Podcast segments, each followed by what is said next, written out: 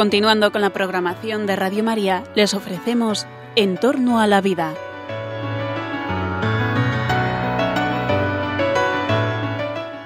Es un espacio dirigido por José Carlos Avellán y Jesús San Román.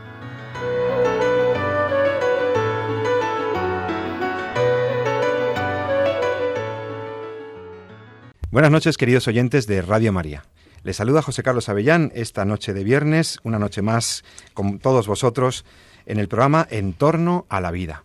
El programa en el que todos los que nos siguen los viernes, cada 15 días, pues saben que tratamos temas que tienen que ver con, con la ética, con la bioética, con los límites de las investigaciones científicas y biomédicas eh, toda esta tecnología maravillosa que tenemos en el ámbito científico en general, tecnológico, pero también todo lo que supone la tecnociencia y la aplicación en, en los hospitales, en los centros de salud, etcétera, todas estas cuestiones tienen también dimensiones morales, dimensiones éticas.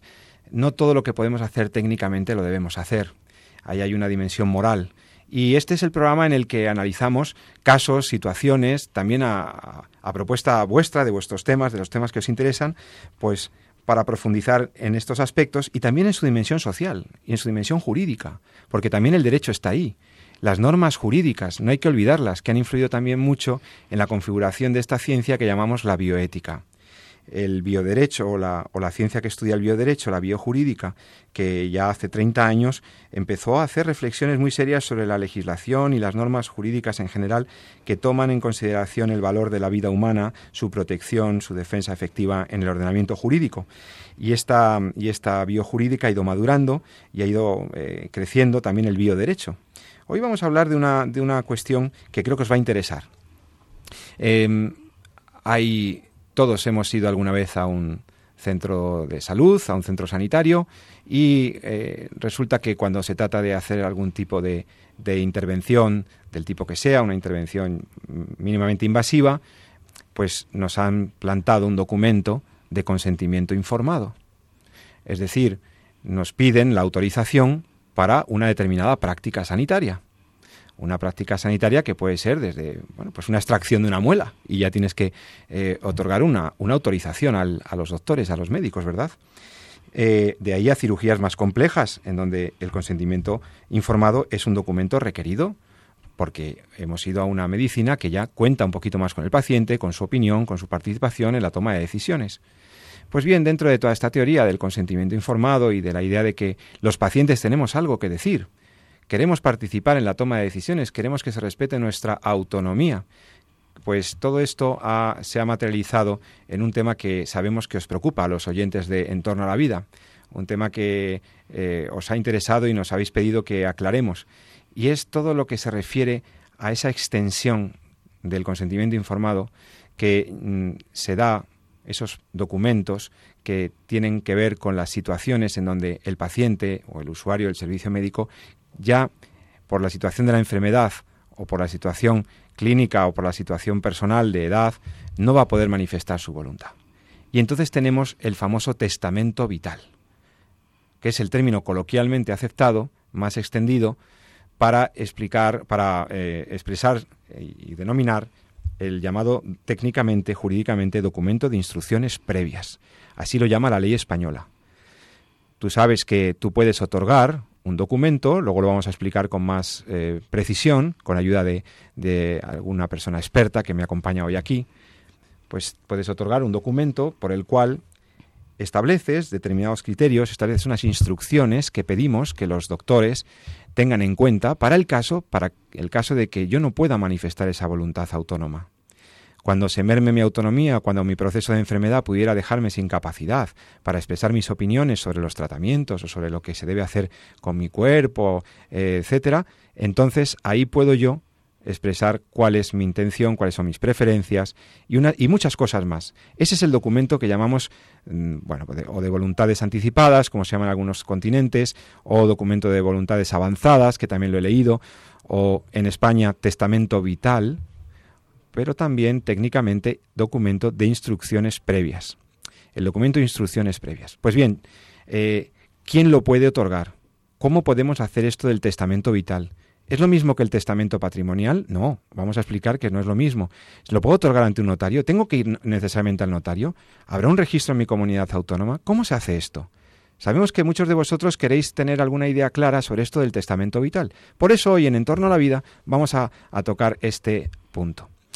Aprovecho para excusar la, hoy no está aquí con nosotros, como sabéis que todos los viernes en la noche está aquí el doctor Jesús San Román. Hoy, por celebraciones familiares, me ha pedido que, bueno, que le excusemos, que volverá el próximo viernes. No se preocupen, porque saben que es nuestro médico de cabecera y nuestro mejor bioeticista que conocemos, pero hoy no estará con nosotros. Pero fíjense que me ha acompañado muy bien. Porque, oigan, ¿qué quieren que les diga? Este tema es importante. Y entonces necesitamos la opinión de, personas expertas, personas que saben de esto. Y por eso cuento hoy con la presencia en los estudios de Radio María en Madrid con eh, la profesora y eh, especialista y jurista eh, Carmen Meléndez. Carmen, que además de buena abogada y de experta en estos temas biojurídicos, que da conferencias, que da charlas, que da clases, que participa en todo tipo de programas, eh, como experta en derecho de familia y una serie de aspectos del derecho, pues eh, se ha centrado y ha sido uno de sus temas de interés esto del testamento vital. Y por eso, sabiendo que teníamos en Radio María una locutora experta en este tema, pues me he querido acompañar de ella esta noche. Buenas noches, Carmen. Buenas noches y bueno, abrumada por esta presentación. No, muchas gracias. es que los oyentes de Radio María se merecen que yo me rodee de, los mejores. Así que, y además creo que, ¿saben qué? Mm, como se trata de explicar cosas, eh, pues a veces de técnica jurídica o cosas que están en la legislación y que tenemos que conocer, pues, eh, pues va muy bien que sea una persona que está acostumbrada a hablar por la radio, como tú, que has hecho programas en muy buenos en esta, en esta emisora y que esta noche estés con nosotros. Bueno, Carmen, primera reacción. ¿Qué te parece que este tema del testamento vital está de plena actualidad, no? Está de plena actualidad además por, pues por una realidad muy concreta, que es el envejecimiento de, de la población.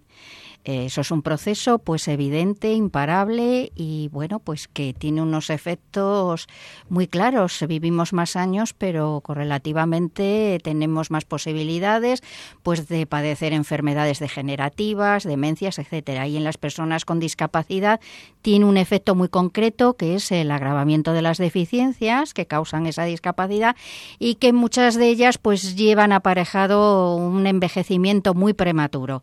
Por lo tanto, pues todas las, eh, las figuras jurídicas de previsión del futuro pues están candentes, aunque quiero decir también que no son tan conocidas como quizás debieran ser según yo, yo entiendo que son muy necesarias y que eh, la gente debe de conocerlas, debemos de divulgarlas.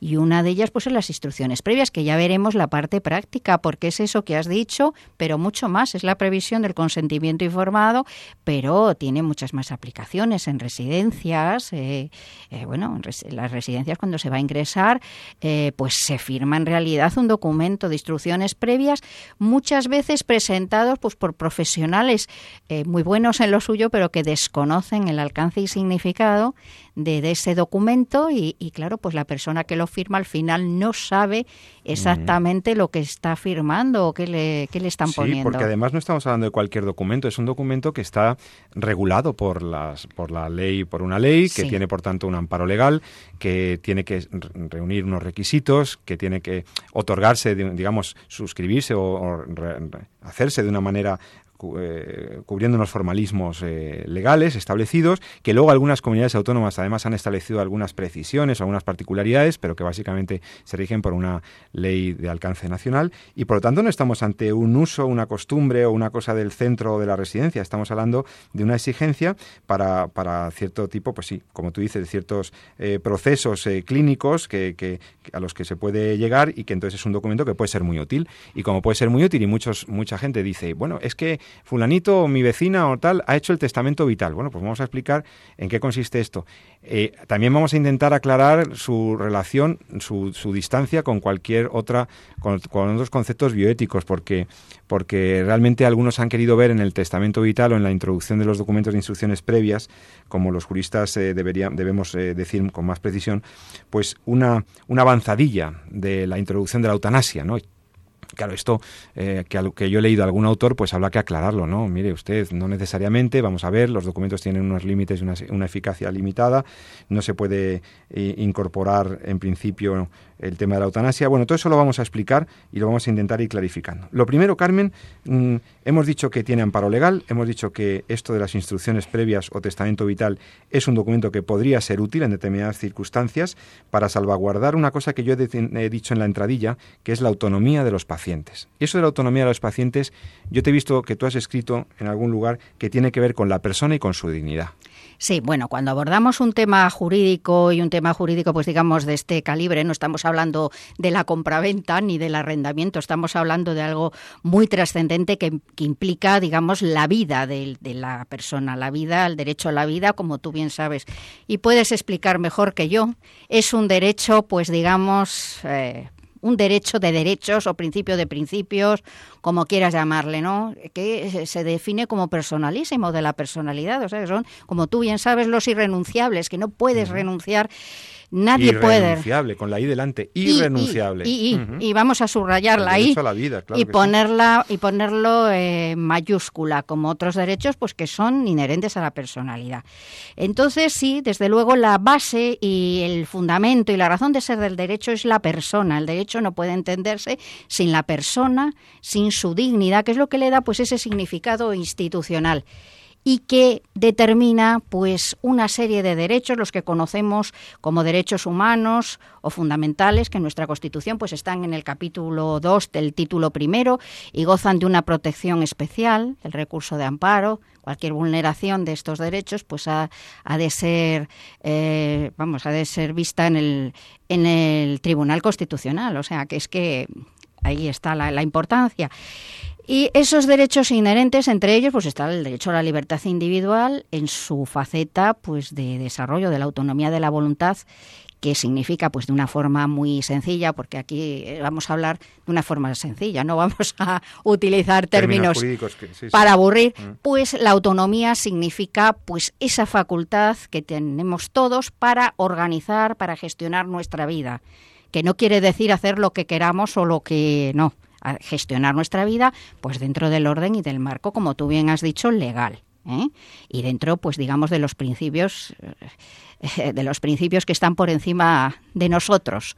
¿Eh? Y entonces la ley, es, al, autorizar estos documentos de instrucciones previas o de testamento vital, como se dice coloquialmente, estaría intentando proteger eh, la dignidad, la autonomía de las personas para ciertas en ciertas situaciones o, circunstancias, ¿no? Estaría de una manera especial. Exactamente, o sea, se trata pues de darle una forma a, a esto a estas cuestiones que estamos hablando. La ley, hay una ley a nivel nacional, una ley estatal, que es la Ley 41 de 14 de noviembre de 2002, que se llama básica reguladora de la autonomía del paciente y derechos y obligaciones en materia de información y documentación clínica. Luego cada autonomía tiene su legislación que básicamente pues bueno, puede haber alguna diferencia, pero no una diferencia sustancial, una diferencia pues de matiz, ¿no? De, no importante. Eh, Cataluña fue la primera que, legisló en este sentido.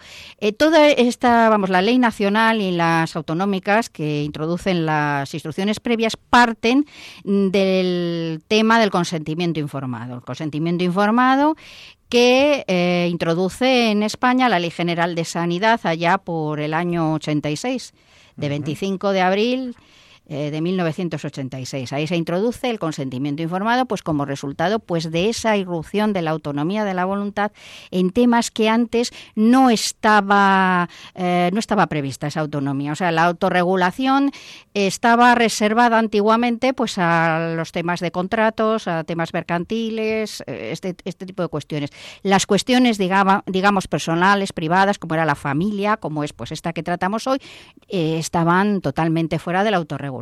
Pero bueno, en el siglo XX pues hay un movimiento que va cambiando y va entrando. Como tú bien sabes, pues eh, en el tema sanitario pues la cambia totalmente la relación del médico con el paciente y el paciente pues pasa de ser un receptor de cuidados pues a ser más bien como un usuario de servicios sanitarios. Y de ahí pues eh, el tema de regular la autonomía y de eh, pues digamos que establecer una serie de normas o un marco legal en el que moverse O sea que hemos pasado de una medicina en la que el doctor buscando el bien del paciente, por supuesto, y con, su, con toda su pericia médico-técnica, em, prescribía, o sea, diagnosticaba y prescribía y te decía, usted señor, tómese esto, ya está, lo que tú tiene es esto, y a una medicina en la que el paciente, eh, en la que los médicos respetan esa autonomía del paciente de una manera todavía más clara, más patente, y en la que el paciente, ahora usuario de un servicio eh, de atención médica o como quieras eh, decirlo, efectivamente va a poder participar en la toma de decisiones que tienen que ver con su propia salud y con su y con la con la protección de su de su salud y de su vida.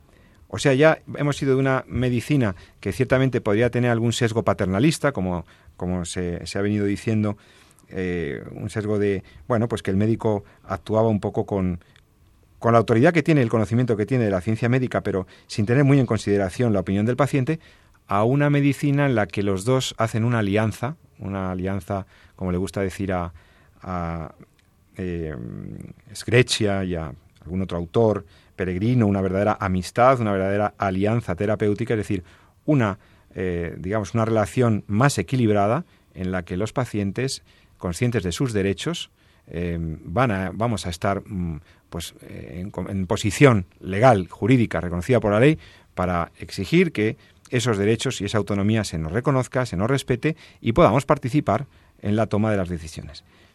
Incluso podamos rechazar un tratamiento, podemos renunciar a un tratamiento, podamos solicitar una, una, alternativa terapéutica. Es decir, ya somos conscientes desde hace 20, 25 años en España, en Europa, en el mundo occidental, de que como usuarios de servicios médicos, como pacientes, tenemos unos derechos y por lo tanto ya la posición del médico ya no puede ser eh, pues eh, esa posición cuasi, sacerdotal o cuasi eh, de superioridad en donde mejor o peor, normalmente muy bien, prescribían lo que correspondiera sin tomar en consideración nuestras opiniones. A partir de ahora ya es una medicina centrada en la autonomía del paciente.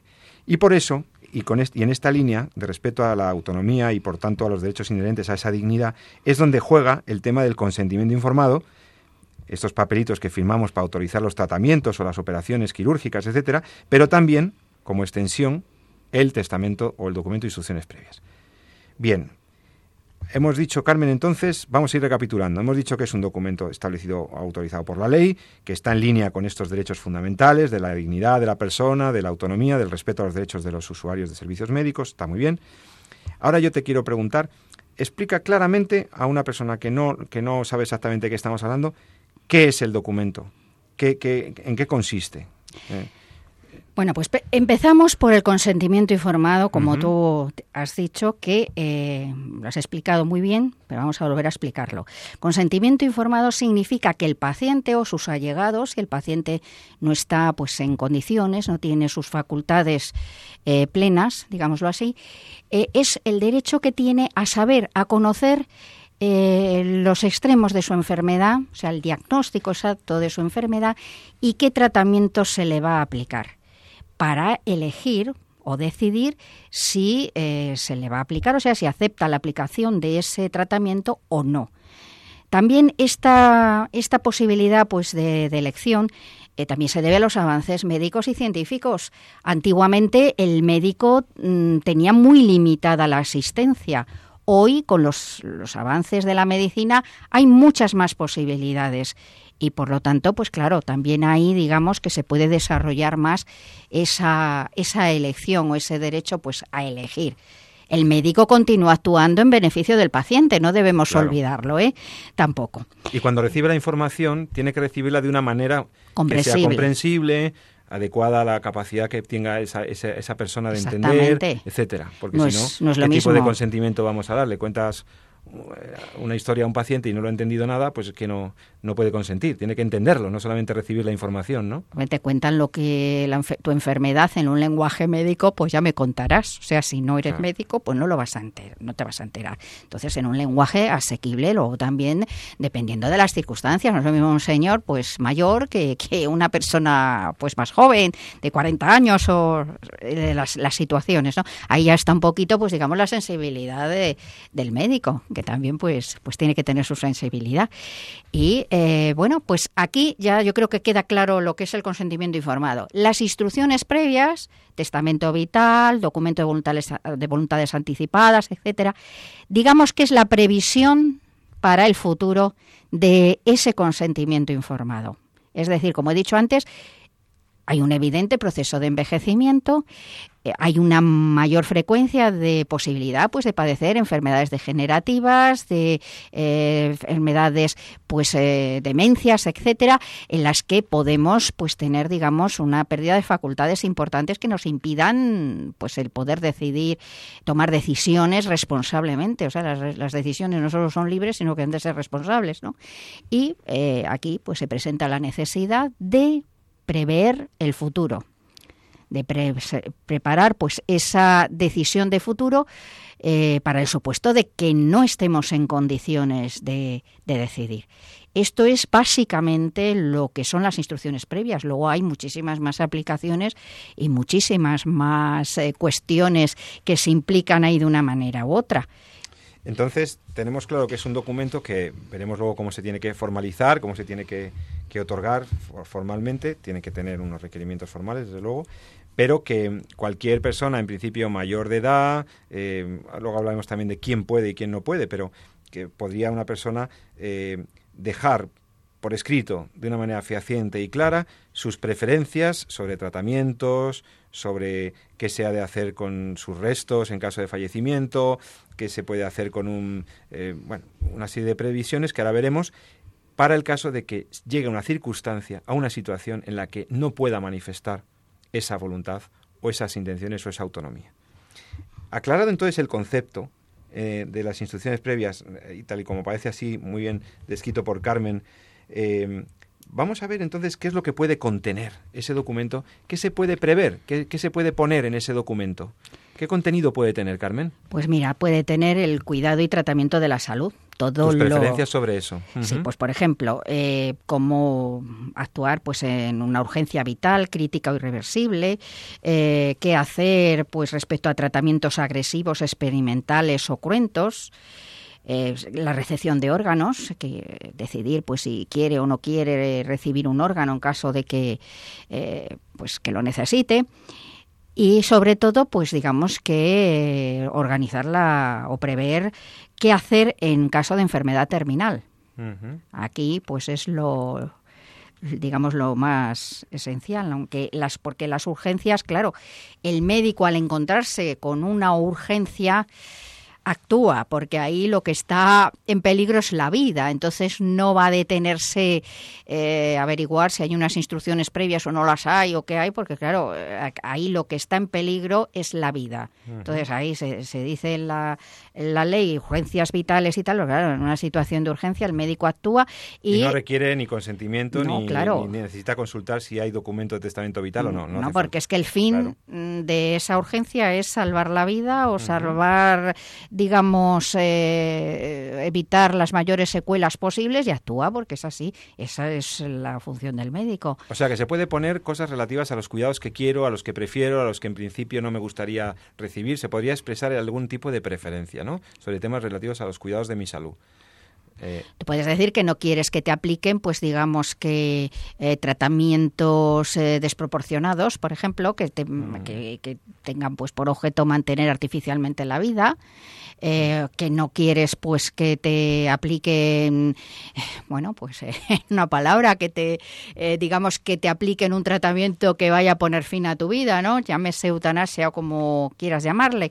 Luego hablaremos del tema de la eutanasia. es, que está bastante relacionado también el tema este. Entonces, es, es eso, todo lo que eh, se, se aprecie, todo lo que tú aprecies como oportuno y pertinente para la atención y cuidado de tu salud. Luego hay otra serie de cosas, como tú bien has, dicho, pues para después del fallecimiento, pues el destino del cuerpo, si quieres donar tu cuerpo, pues eh, tus órganos para trasplante o para estudio, para investigación, para fines terapéuticos. También en el documento de instrucciones previas. Eso también, y luego cómo quieres que sean tus exequias, si quieres ser incinerado, si quieres ser enterrado, eh, si quieres que eh, se siga pues el rito católico o el rito que tú quieras. Y luego caben otras disposiciones, eh, pues también muy importantes, como pueda ser el internamiento en un centro residencial o de cualquier carácter. Esto es muy importante porque así evitamos el trámite del internamiento involuntario, la autorización judicial, o sea, el internamiento involuntario con una persona es, mm, vamos, ha perdido sus facultades y tiene que ser internada en un centro, pues claro, hay que eh, solicitar la, autorización previa del juez por los sí, a tenor del, del 271, porque eh, el 271, señores del Código Civil. Es, es, un artículo del Código Civil, ¿eh? que nuestra abogada habla con esta precisión. Entonces, sí, internamiento que hubiera requerido una autorización judicial, pero si hay un documento de instrucciones previas, entonces se facilita mucho más la posibilidad. ¿no? De... Aquí la cuestión es que la persona pues prevea qué tipo de centro le gusta cuando está bien. Porque hay un problema que, vamos, yo he vivido, hay un problema con los mayores y yo he vivido casos, casos concretos y reales, que son personas mayores solas, que o bien tienen familia, pero no se ocupan de ellas, o bien no la tienen. Entonces, estas personas llega un momento que eh, les pasa cualquier cosa, eh, una caída, un mareo, cualquier problema, pierden la conciencia y eh, están pues lo que se denomina en situación de desamparo porque nadie se preocupa de ellas ¿no?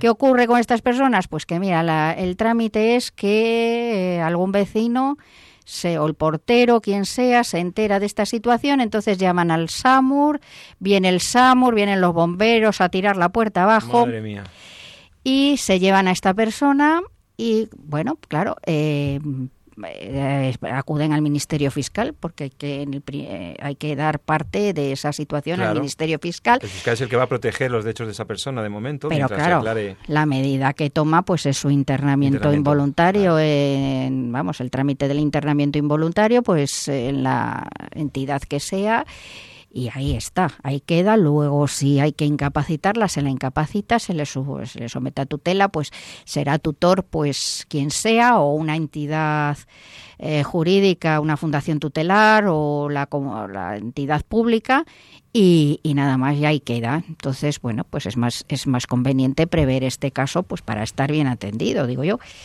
Y luego, pues tienen las, las instrucciones previas, tienen también una utilidad o se les da un uso en las residencias al ingresar. Eh, entonces, eh, cuando una persona ingresa en una residencia voluntariamente es un ingreso involuntario y se suele firmar un documento que son unas instrucciones previas, muchas veces no estructuradas como tales porque a lo mejor el profesional que las pone a la persona para que las firme ni sabe que eso son instrucciones previas, eh, ni sabe nada, pero bueno, el caso es que las firman, pues donde, en fin, se se, digamos, que le preguntan a la persona todos estos extremos y otros más de los que vamos a hablar y y ahí firma y es pues digamos como la firma del internamiento del consentimiento del internamiento del ingreso y también pues un para eximir responsabilidad a la residencia en caso pues de que aparezca por ahí un familiar y a lo mejor pues por un ingreso de urgencias o algo así pase cualquier cosa pues ellos ya si la han ingresado de urgencias en el lugar donde ella ha dicho que la están tratando y tal pues ya la eh, digamos que la responsabilidad ya queda zanjada, ¿no? y entonces, por ejemplo, también donar los órganos también se podría poner para donar los órganos después del fallecimiento. Donar o no eh, donar, o, sea, o la prohibición de decir, pues no quiero donar mis órganos. Caso, sí. Porque ¿Eh? si no, con el consentimiento, con el tema presunto que tenemos en España, pues en principio de esta manera queda claro ¿no? tu voluntad respecto de tus órganos. También he escuchado que, por ejemplo, una mujer embarazada que pudiera estar en riesgo de perder sus capacidades, pero quiere que bajo ningún concepto le pase nada a su bebé, también podría establecer alguna previsión respecto del feto en, en, un documento de estos, ¿no? Sí, sí, claro, claro, claro, claro.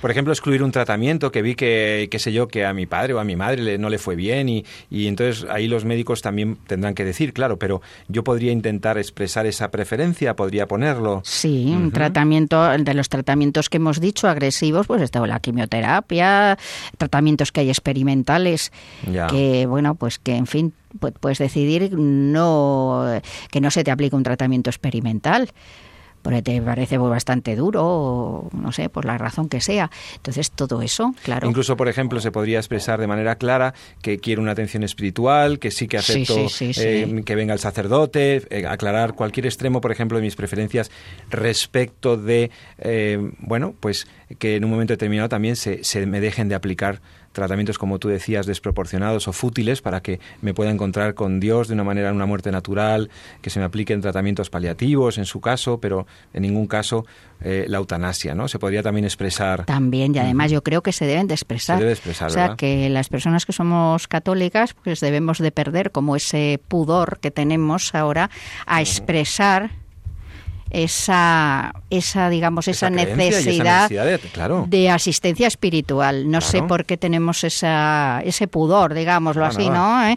De, ah, pues no, no, eh, los hospitales, pues la asistencia religiosa y espiritual no es prácticamente inexistente. Hay algún capellán que, está por ahí, pero bueno. solicitar, claro que Entonces yo creo que se debe de decir y que debemos de no tener miedo a decirlo. Y respecto al tema de la eutanasia, hay una cosa que vamos a intentar aclarar rápido porque se suele vincular esto del testamento vital con, la eutanasia y, no debemos verlo así, ¿verdad? La eutanasia que además en programas anteriores nuestros oyentes habituales saben que lo hemos tratado eh, y hemos intentado eh, pues discernir y, separar conceptos, ¿no? Eh, la posibilidad hoy por hoy de que un médico ante una situación de sufrimiento administre eh, un fármaco letal a un paciente, ¿no? Eh, esto está prohibido por nuestra legislación.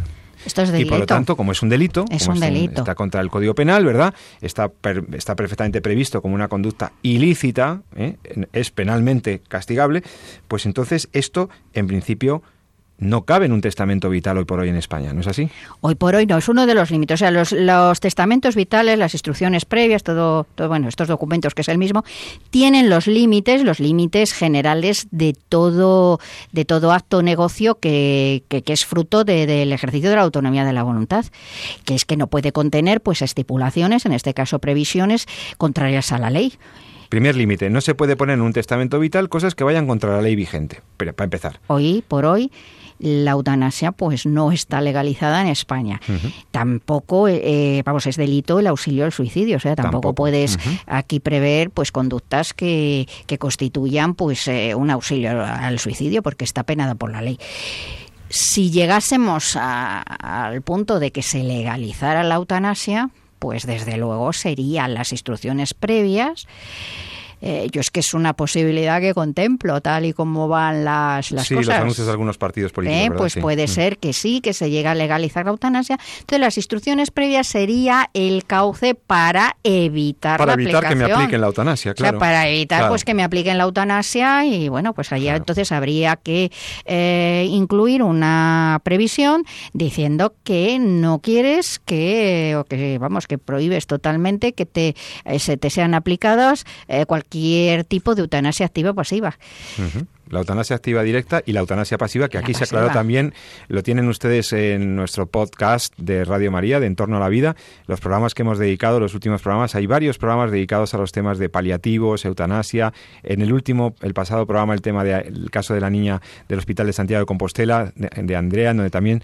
el doctor San Román estuvo haciendo algunas, algunas diferenciaciones sobre lo que es limitar el esfuerzo terapéutico, lo que es la eutanasia, lo que no, así que me remito a ese programa, pero desde luego, hoy por hoy, entendido que la eutanasia es contraria al ordenamiento jurídico español, que es contrario a la ley, que es un delito, por mucho que se ponga en un documento de estos, mm, no me lo van a aplicar los señores doctores porque no pueden, porque es un acto contrario a la ley. Es un acto que constituye delito. Lo que ocurre que es que, pues viendo el cariz que toman las cosas. No, y en todo caso, yo creo que si se llegara a legalizar, cualquier profesional de la salud también podría hacer objeción de conciencia. Por supuesto, Entonces, esperemos que, la ley contemple ese derecho de los, de los médicos y de las enfermeras. Eh, yo creo que tendríamos que luchar por, estas, por estas cuestiones. ¿eh? Carmen, y entonces hemos dicho, no cabe incluir previsiones, estipulaciones por, eh, contrarias a la ley. ¿Otro límite que establece la legislación cuál es? Es la moral. ¿Eh? La moral, pues que en este caso sería pues las que no se correspondan con la lex artis o buenas prácticas médicas. La lex artis, es verdad, el, ¿Eh? modo correcto de operar o de actuar en una determinada situación clínica, ¿verdad? claro, a un médico no se le puede pedir por medio de unas instrucciones previas pues que actúe en contra de lo que es la ciencia médica de la buena práctica médica, o sea, es, que es así, de ahí lo que yo explicaba antes el tema de las urgencias, o sea, un médico no puedes eh, exigirle que deje morir a una persona pues en una situación de urgencia, porque eh, su vamos, eh, su función es precisamente salvar la vida de esa persona o sacarla adelante pues de la mejor manera posible y es que claro, esto es lo otro es contrario, ¿no? Y luego ya pues desde luego tampoco exigir pues esos tratamientos, digamos, de, prolongación de la vida, que son contrarios pues también a la Lex Artis. También aquí hay, que, hay que puntualizar.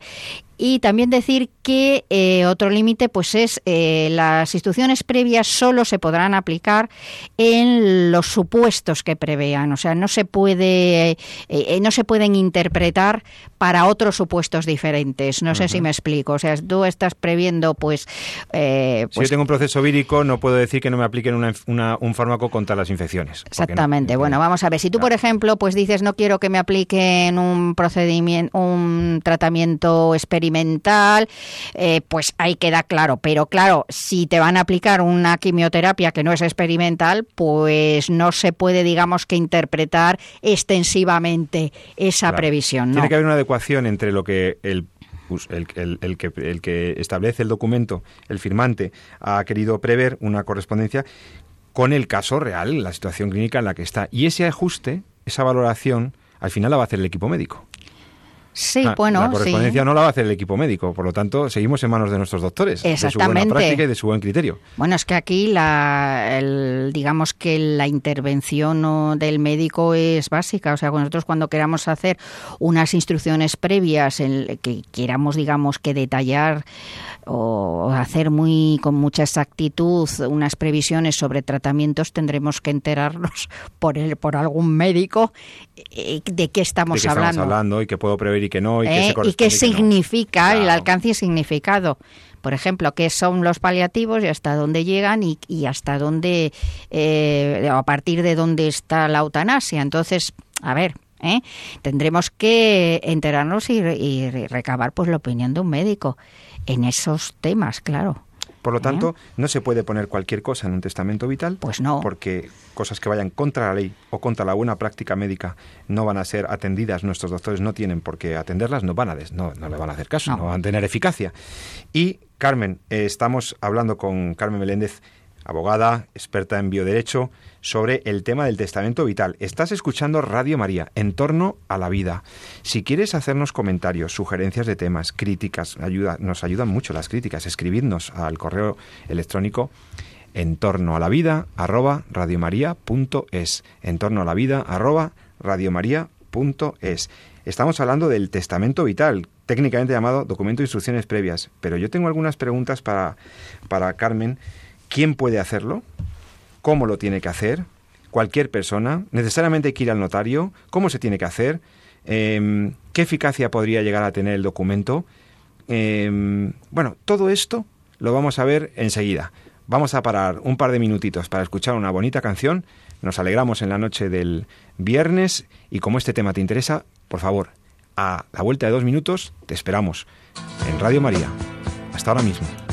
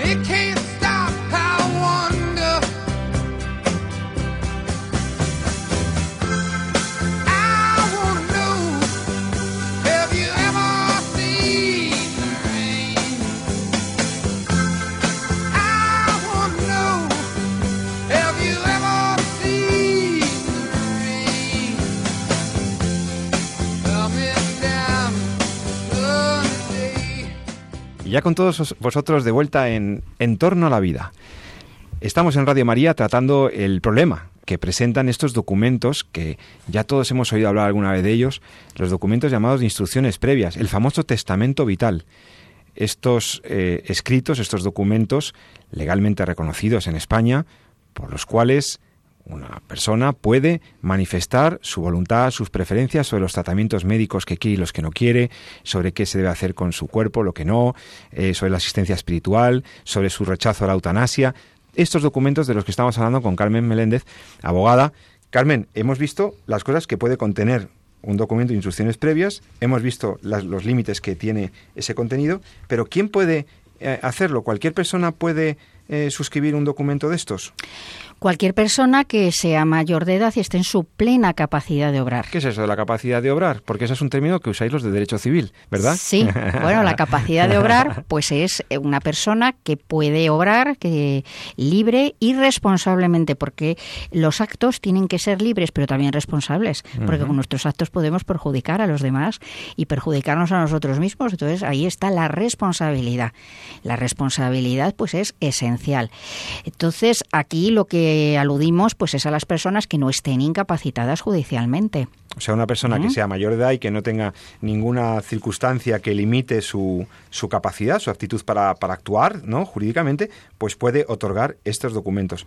Hay una discusión sobre si los menores emancipados pueden o no pueden, porque como la ley no los incluye, pero les da, les da ¿verdad? habilitación para muchas otras cosas, ¿verdad? Les da capacidad médica para muchas cosas. Bueno, hay una interpretación que es que eh, los, o sea, los menores emancipados, pues como el, precisan un curador, o sea, el menor emancipado tiene un curador, pero el, el curador es solamente complementa su capacidad en actos básicamente de disposición judicial, lo mismo que los incapacitados sujetos a curatela, los incapacitados parcialmente, ¿no? Entonces ahí en, en la vamos eh, los actos para los que necesita la asistencia son, como te digo, de disposición patrimonial. Solamente el curador necesita para uno, que es el internamiento involuntario, ¿Eh? El internamiento forzoso, digamos. Exactamente. que, vamos, eh, esos son los actos del 271. No tiene importancia. Lo que pasa es que me, chocaba porque estamos viendo cómo a los menores se les está dando cada vez más capacidad y atribuciones para tomar decisiones que tienen que ver con su salud, ¿no? Un chico de ya, una chica de 15 años, es decir, de una cierta edad con que, manifieste una aptitud, eh, eh, una capacidad para tomar ciertas decisiones, pues puede hacer muchas cosas ya hoy por hoy. Y me chocaba, me llamaba la atención que la ley dice claramente, la ley nacional, la ley del alcance nacional, la ley esta de autonomía del paciente, que tiene que ser mayor de edad, como tú bien has dicho. Ya sabes que ahí hay un poquito de, no sé, digamos, de, de según para qué cosas pueden hacer, o sea, pues eh, pueden, ya sabes, el tema del aborto, pues cómo está. ¿no? y son pues menores en la mayoría de los casos sin emancipar ni nada y bueno pues el consentimiento de los padres ahí se que son los que tienen la patria potestad y los representantes legales y, quedan excluidos totalmente. Entonces pues hay eh, es que hay muchas contradicciones actualmente. En esto de la, de la, relación con los médicos y con, los, y con el tema del, documento de instrucciones previas, hay un elemento fundamental y es que eh, en el proceso médico, cuando desde que uno entra en el hospital, pues normalmente eh, bueno, puede estar, en, puede estar en planta, puede estar en una circunstancia o en otra, en un área o en otra, pero siempre hay una persona que es normalmente un médico que lleva, digamos, la voz cantante respecto a la información, ¿no? Hay una persona que es la que canaliza de manera eh, protagónica la, información al paciente, ¿no? Y a la familia en su caso, si fuera necesario y estuviera fuera fuera lógico que fuera así. Entonces, eh, también en el documento de instrucciones previas hay un interlocutor, ¿no? Eh, hay una persona que, eh, por un lado, del lado del, equipo médico hay alguien que lleva pues la transmisión de esa información, pero también a la hora de que se interprete lo que yo puse en el testamento vital, hay una persona que yo puedo designar. Bueno, sí, las partes, vamos a, digamos, a referirnos a las partes. el primero, por decirlo así, el protagonista, pues es el declarante. El declarante que es el futuro paciente y que es pues el que establece pues digamos que lo que él quiere que se haga pues en esas circunstancias a las que nos hemos referido. El, el, declarante puede designar, y de hecho yo creo que debe de designar y que es esencial, porque las instrucciones previas tienen que conocerse Mm. Y por lo tanto, pues tiene que haber ahí una persona y una persona que se comprometa, que conozca el alcance y significado de ese documento y que se comprometa a transmitirlo y a darlo a conocer. Y este es el que la ley eh, denomina representante o interlocutor.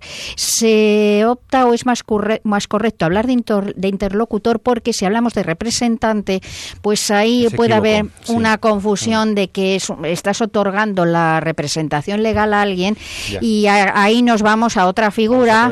Y al apoderamiento preventivo. ¿Eh? De todas maneras, cuando se hace un apoderamiento preventivo y lo haces, lo hagas en, escritura pública, lo hagas en un formato, o sea, al final tú puedes en un, documento de estos incluir una persona que eh, te represente para asuntos eh, patrimoniales, asuntos de todo tipo, y también nombrarlo, ah, eh, puedes hacer que esa misma figura pueda ser el, que llaman el representante o interlocutor, ¿no? El, el Tú en, el, de tus instrucciones en el apoderamiento preventivo, pues puedes ahí prever cuestiones patrimoniales. Normalmente, pues como es un apoderamiento, se utiliza para eso, pero claro, también estos temas de instrucciones previas. Lo que pasa que es que nos vamos a otro a otra figura y a otra figura que es que tiene otra explicación y tiene otra otra historia. Entonces, claro, eh, Centrémonos en esta figura. Hay que, centrarse en la de hoy porque si no vamos aquí a armar, un, no sé, un poco de, confusión en los oyentes, ¿no? Entonces, en, las instrucciones previas, digamos que es el interlocutor, que es la persona, pues que, eh, digamos que asume, asume eh, el deber de dar a conocer la existencia de ese documento. Porque claro, ese documento, si lo hacemos muy bien, lo formulamos de maravilla, pero va a parar a un cajón, pues no tiene, no tiene ningún sentido, ¿no? Entonces, es necesario que una persona una persona de nuestra confianza y que se comprometa y que asuma esa, esa función, pues se eh, lo dé a conocer en los momentos oportunos y transmita las previsiones. Desde luego el interlocutor tiene que transmitir, pero transmitir el literal, no interpretar, ni, mm. eh, vamos, eh, tiene que, digamos, el literal y, someterse literalmente a lo que diga, a la Al letra. tenor de lo que ha dictado el declarante. Mm. Exactamente, y que se comprometa, pues digamos que a garantizar el cumplimiento de esas previsiones, ¿eh? Ahora, te digo una cosa, Carmen. Al final, si hubiera una duda entre el equipo médico, imagínate, yo ya no puedo expresarme, pero tengo un documento de instrucciones previas y he nombrado un representante, un intérprete, un interlocutor. Eh, hombre, en caso de duda, a quien van a preguntar es a él. En caso de duda sobre cómo entender algo que yo he previsto ahí. O sea, no es solamente que él lo va a dar a conocer, sino que en un momento dado puede ayudar al equipo médico a entender o a interpretar lo que yo estoy queriendo que se haga y lo que no se haga, ¿no? en, la, interpretación, digamos, que se dice a transmitir y no interpretar, pues por una cuestión. Porque si tú, por ejemplo, vamos a ponerte un caso muy práctico, tú prevés pues que no me alarguen eh, pues artificialmente la vida, pues claro, si interpretamos, eh, interpretamos de una manera torticera, pues nos podemos ir al otro extremo. Es decir, que no me alarguen la vida, pues bueno... Omitiendo, omitiendo cosas que deberían hacerme. exactamente. Entonces, bueno, pues como este señor está llegando aquí a un punto que, en fin, que es difícil, complicada esta enfermedad, pues bueno, no, entonces por eso mm, se habla de no interpretar y de transmitir literalmente, porque claro, estamos hablando de una cuestión muy delicada ¿eh? y muy difícil. Entonces, claro, cualquier interpretación se nos puede ir al otro lado. Entonces, garantiza que ¿Eh? se cumplan esas previsiones, que se den a conocer, que se, que se sepa que hay un documento de instrucciones Exactamente. Imagínate que no, que no ha llegado al, registro nacional, porque quedó en un registro autonómico y estás en otra comunidad autónoma. Bueno, alguien que diga, sí, sí, este señor tiene un documento de instrucciones previas. Sí. Para empezar. Segundo, en caso de que haya que explicar algo tal, pues también esa persona es el que tiene que transmitir lo que el declarante ha querido poner ahí. Vale. Y no es un representante, como tú bien dices, pero ¿eh? podría ser una especie de eh, mandatario. Mandatario. O sea, aquí lo que queremos decir, pues que sí puede mm, darse una forma a las instrucciones previas como de mandato. Un mandato sin representación, porque ya, eh, entonces nos iríamos al apoderamiento preventivo. No sé si estamos complicando mucho las cosas, pero bueno. Pero sí, pues, pues encargar digamos que el, mandato pues es encargar una serie de, digamos, gestiones para que nos entiendan, ¿no? A una persona. ¿eh?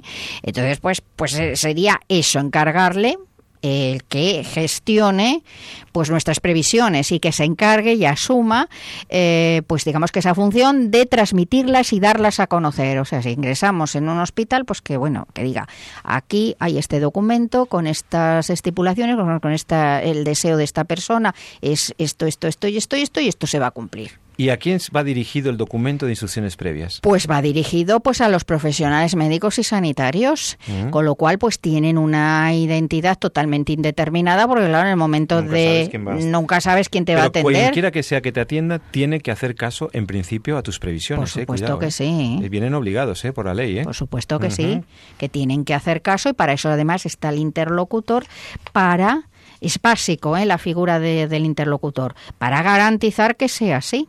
Claro. ¿Eh? De acuerdo, entonces, recapitulando, hay una persona que, mayor de edad que quiere hacer valer sus previsiones para el caso de que no pueda manifestar esas opiniones por, porque preveamos una evolución de la enfermedad, que a lo mejor dentro de X tiempo quizá yo no voy a poder expresarme con suficiente claridad, entonces lo dejo por escrito, lo hago en un documento de instrucciones previas. Ahora bien, para que ese documento sea eficaz, para que tenga una validez, tiene que cuidar una forma, se tiene que hacer de determinada manera. ¿Qué forma prevé la ley, Carmen, para que mi documento de instrucciones previas realmente me hagan caso y tenga una validez? La ley prevé así, pues digamos que genéricamente que eh, conste por escrito. No exige formalidades. Y remite pues a la legislación autonómica que, bueno, pues con algunas algunas pequeñas variaciones. pues en fin, sigue esa línea. Entonces, pues las formas eh, posibles, pues el documento público otorgado ante notario, que yo para mí pues es la mejor, un, documento público otorgado ante notario, eh, en el que pues conste la designación del interlocutor, que el interlocutor conozca la existencia, claro, tiene que conocer, y que asuma, pues, eh, o acepte, digamos, esa, esa función. Date cuenta que este, el interlocutor no asume, eh, pues, digamos, las funciones del tutor, en la cuando no tiene, ¿eh? no, es representante legal ni administrador ni nada, pero sí tiene una función muy importante que debe, digamos, de aceptar. O sea, yo creo, no lo dice la ley, pero yo creo que hay que hacer, pues, como una aceptación, o debe constar una aceptación de ese, de ese interlocutor para, eh, digamos, que, que, que, asumir esa función eh, fielmente. ¿no? Porque, ¿Y si no quiero o no puedo ir a notario, tengo alguna alternativa legal? Sí, puedes hacerlo en documento privado ante tres testigos mayores de edad que tengan pues capacidad de obrar plena, es decir, que no estén incapacitados y que no tengan una relación de parentesco con el declarante pues hasta el segundo grado ni estén vinculados pues por ninguna relación pues patrimonial o, una relación de dependencia como puede ser pues eh, que tengan una relación laboral eh, o una cosa de este tipo no y los testigos establece esas restricciones, ¿no? Que no sea un familiar muy cercano, poner hasta el segundo grado de consanguinidad, tal, ni estar vinculados por una relación patrimonial, como bien dices, y tampoco puedo hacerlo ni con mi socio de mi empresa o no puede esta persona no podría ser testigo porque podría haber dudas sobre su independencia o su puede haber intereses, de intereses y luego pues ante el cargo administrativo designado pues por la consejería o organismo competente en sanidad eso lo dice eh, algunas legislaciones autonómicas. Pero vamos yo para mí o sea yo lo que aconsejo en este tipo de cosas que además que no es un documento muy costoso es que se vaya al notario ¿Eh? El notario, pues es, digamos que es el fedatario público, da fe de que eso se ha hecho así, queda registrado en el protocolo ¿eh? porque aunque existe un registro nacional de instrucciones previas que luego eh, un registro autonómico, hay registros autonómicos y hay un registro nacional y un registro nacional en el que constan pues todas las instrucciones previas otorgadas y registradas en, en, los autonómicos. Yo creo que aparte de eso ¿eh? no va mal que no está de más pues que conste notarialmente o sea que es que es el fedatario público por excelencia entonces que se otorgue ante notario y que allí se designe al interlocutor Claro, que también te digo una cosa, Carmen, desde el punto de vista, lo digo sin tener ni idea, ¿eh? pero pienso, hombre, si voy al registro de mi comunidad autónoma y de ahí va un registro nacional, será más fácilmente accesible desde el punto de vista informático, por ejemplo, para un servicio de urgencias o para alguien en un momento determinado, saber que consta, ¿no? Que hay un que hay un documento que si está mejor simplemente ante un notario. Es decir, será más fácil que, que, que, se tenga conocimiento de que existe, ¿no? Tiene que estar en todos los sitios y que el interlocutor lo, lo, lo vamos, eh, lo dé a conocer. Eso es lo más efectivo porque estamos en la era de la informática, pero yo te puedo decir que muchas veces todas estas eh, historias del, pues fallan. O sea, mm. yo te puedo decir que en los juzgados, pues muchas veces, em, eh, en los penales, yo no he llevado mucho penal, pero lo sé, he hecho alguna cosilla, ¿no?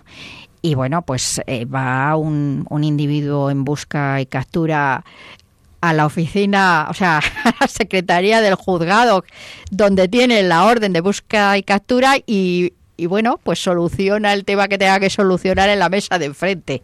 Ya. Y no pasa nada. Entonces, en fin, yo creo que, eh, además, hablando de o tratándose de temas de enfermedad en los que puede haber una situación en la que no haya tiempo de, pues, de averiguar si existe, si no existe, si el registro tal igual, bueno, pues yo creo que lo mejor lo más efectivo es sí registrarlo en el autonómico, claro, en el nacional que eh, hará no del autonómico lo pasan casi sí queda constancia en el nacional, eso sí, por el tema también de la movilidad de que claro nos movemos y tal no pero que el interlocutor vaya con su documento de instrucciones previas Además, así acredita que él es el interlocutor, el responsable de toda esta, esta cuestión. Y, y bueno, pues pues con todo esto. Con eso ya queda garantizado. O sea, con todo eso, vamos. Oye, y para terminar, entonces, porque nos queda poco tiempo, eh, entonces, una cuestión que conviene saber es que, ¿y si me arrepiento de lo que he puesto en un documento? ¿Y si luego pasa el tiempo o pasa el proceso de la enfermedad y alguna cosa que he previsto, pues no, no quiero que se tenga en cuenta? ¿Yo puedo anular esa, eso que he expresado? ¿Puedo revocarlo? Por supuesto, tú si conservas eh, la plena capacidad de obrar, puedes modificarlo, revocarlo, decir que sí, que no, cuando quieras. El problema es cuando el declarante pierde las facultades. Entonces, claro, para modificar o, revocar alguna estipulación o todo el documento, según proceda, claro, hay que justificar, eso ya corresponde al juez, y hay que justificar que le perjudica que esas, esas previsiones son perjudiciales. O sea, a mí se me ocurre un caso, pues eh, un supuesto, por ejemplo, que haya previsto el ingreso en un centro residencial que luego pues le atiendan mal. Entonces, pues bueno, pues habrá que acudir al juez y que adoptará pues la medida oportuna o bien modificará o revocará o adoptará otras nuevas o las tres cosas. En todo lo caso, que él considere. Aunque hagamos previsión con un documento de instrucciones previas, convendrás conmigo, Carmen, que lo más importante es seguir manteniendo una comunicación y una confianza en nuestros doctores. En todo caso, esto no mina la idea de que el proceso de la enfermedad y de la, importancia de una comunicación confiada eh, en quienes tienen eh, la sabiduría y el deber eh, moral, deontológico de cuidarnos y por lo tanto que bueno que esto no, es una excepción, no debe verse visto como ni como una amenaza ni a la relación sanitaria, ni como una introducción de la eutanasia, ni como algunas cosas que, sino como un documento que eventualmente podría tener una utilidad y que y que bueno pues garantiza una serie de, o ayuda a que se garanticen algunos derechos del paciente, ¿no es así? Es así y bueno siempre pues por encima tener la consideración de que los médicos son profesionales estupendos, maravillosos, que pueda haber alguno que, que no sea así, pero como, en todas las profesiones y como en todas en todos los sitios, pero que son maravillosos, extraordinarios.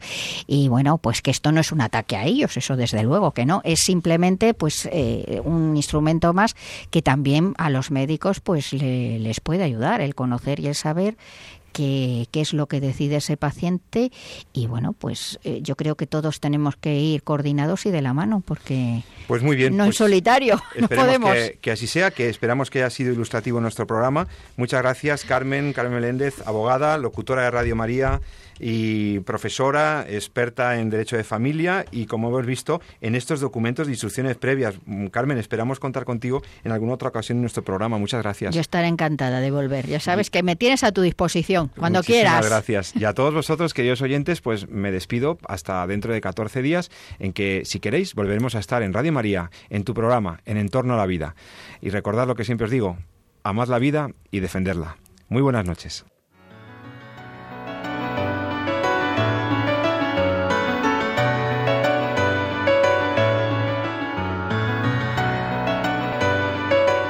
Han escuchado Entorno a la Vida con José Carlos Avellán y Jesús San Román.